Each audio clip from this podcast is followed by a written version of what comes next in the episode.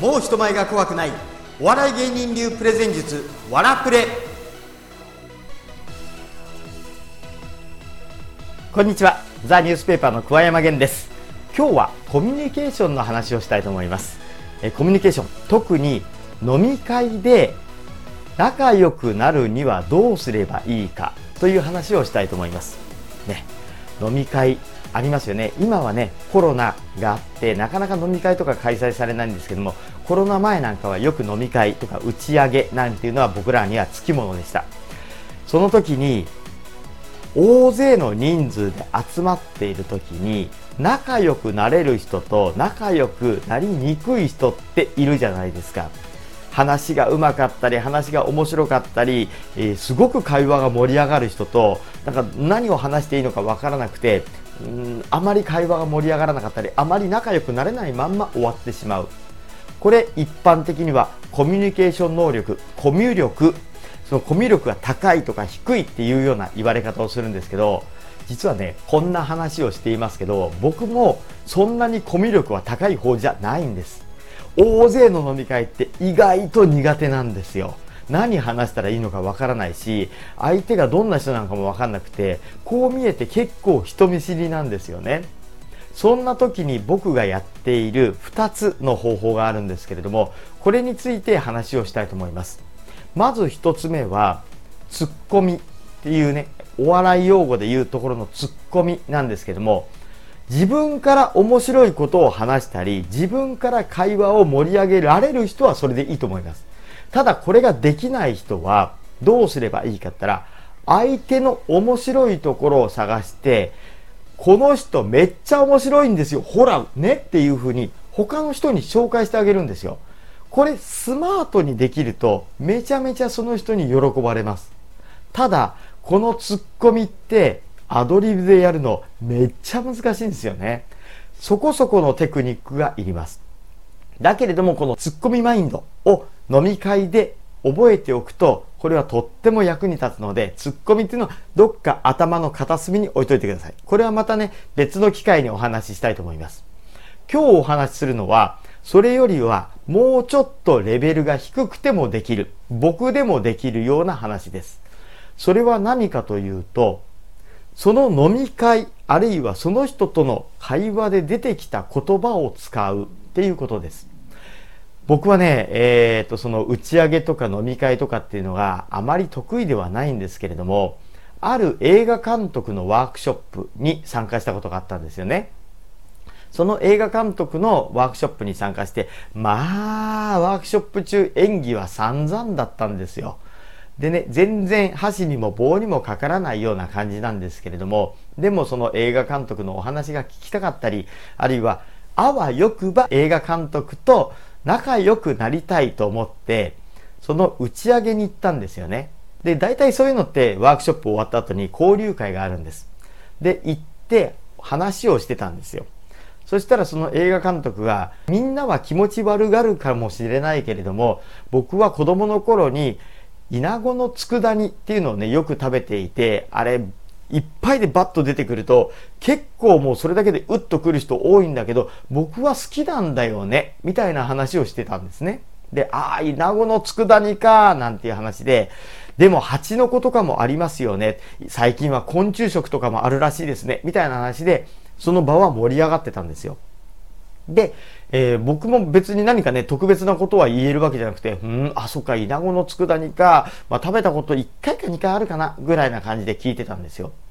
で、ところが、その後に、その映画監督が、そこから5分、10分ぐらいしてですかね、あの、何が嫌いかっていう話になって、例えば都会の山手線、東京のね、山手線とかで、えー、乗る満員電車がとにかく嫌いなんだって話になったんですね。満員電車がとにかく嫌いで、もうね、ぎゅうぎゅう詰めで苦しいし、息苦しいし、で、まあ、映画監督という仕事をされているので、そんなにね、毎朝毎朝満員電車に乗るわけではないんですよ。だからたまに乗る満員電車がとにかく嫌だと。あの、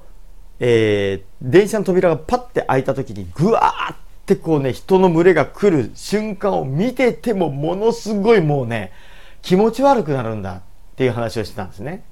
で、そこで僕が、いやいや、だったら、それ、イナゴの佃煮の、あの、ぐちゃってしたやつだと思えばいいじゃないですか、って言ったんですよ。もうイナゴの佃煮がバッて出てきても、あの、監督全然気持ち悪くならないんだったら、もうそれイナゴの佃煮だと思えばいいんじゃないですかって言ったら、その監督さんめちゃめちゃ受けてたんですよね。で、そこから急激に仲良くなって、未だに年賀状とか、初中見舞いをやり取りしたり、何かあったらスケジュールさえあれば、一緒に仕事したいですねって言っていただけるようになったんですよ。ここだけ切り取ると、えー、そんな稲子の佃煮って言われてもそんな大して面白い話じゃないじゃんって思うんですね。でもこれ何が起きてるかっていうと、笑いが起きたり、あるいは仲良くなることって、共通の話題があると急激に仲良くなれるんですよ。例えば、好きなアーティストが同じ、好きな漫画、アニメが同じ、好きなスポーツが同じ、あるいは、えー、同じプロ野球球団を応援している、同じ選手が好きとかね、そういうような共通の話題があると、これはもう男女でも、えー、同性でも、そのまんま親近感を持つことができますよね。ここまでは多分理解できると思うんですよ。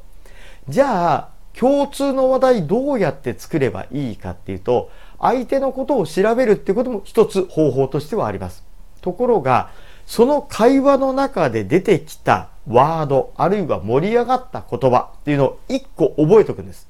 さっきで言うと、イナゴの佃煮ですよね。これを一個覚えておいて、全く別の会話の時にこれに関連づけて何か話せないかなっ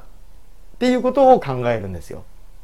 そうすると何が起きるかっていうと、その場にいた人たち全員がさっきの例で言うと、イナゴの佃煮の話は知ってるわけですよね。もうすでにそれで一盛り上がりしてるから。これはもう共通認識があるっていう話題になるわけですよ。で、この共通認識がある話題を違う話題でぶっ込むと、とっても意外なところから、意外な角度から来た。しかもそれは知ってる話題だっていうことで、割と100%とは言いませんけども、盛り上がりやすくなるんです。ですので、飲み会で仲良くなりたいなと思ったら、まずは情報収集で最初は無口でいいです。でも、どんなことで盛り上がってるのかなっていうのをニコニコしながら聞いて、このワードは使えそうだな、この単語は使えそうだなっていうキーワードを探して自分の中にこっそり持っておく。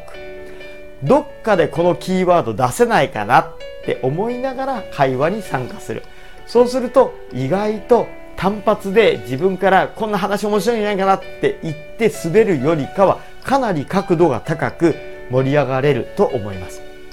今日は飲み会で仲良くなる方法のうち一つ。共通の話題を探すために共通のワードを拾ってくるということをお伝えしました。それではまた次に違う話題でお会いしましょう。今日はどうもありがとうございました。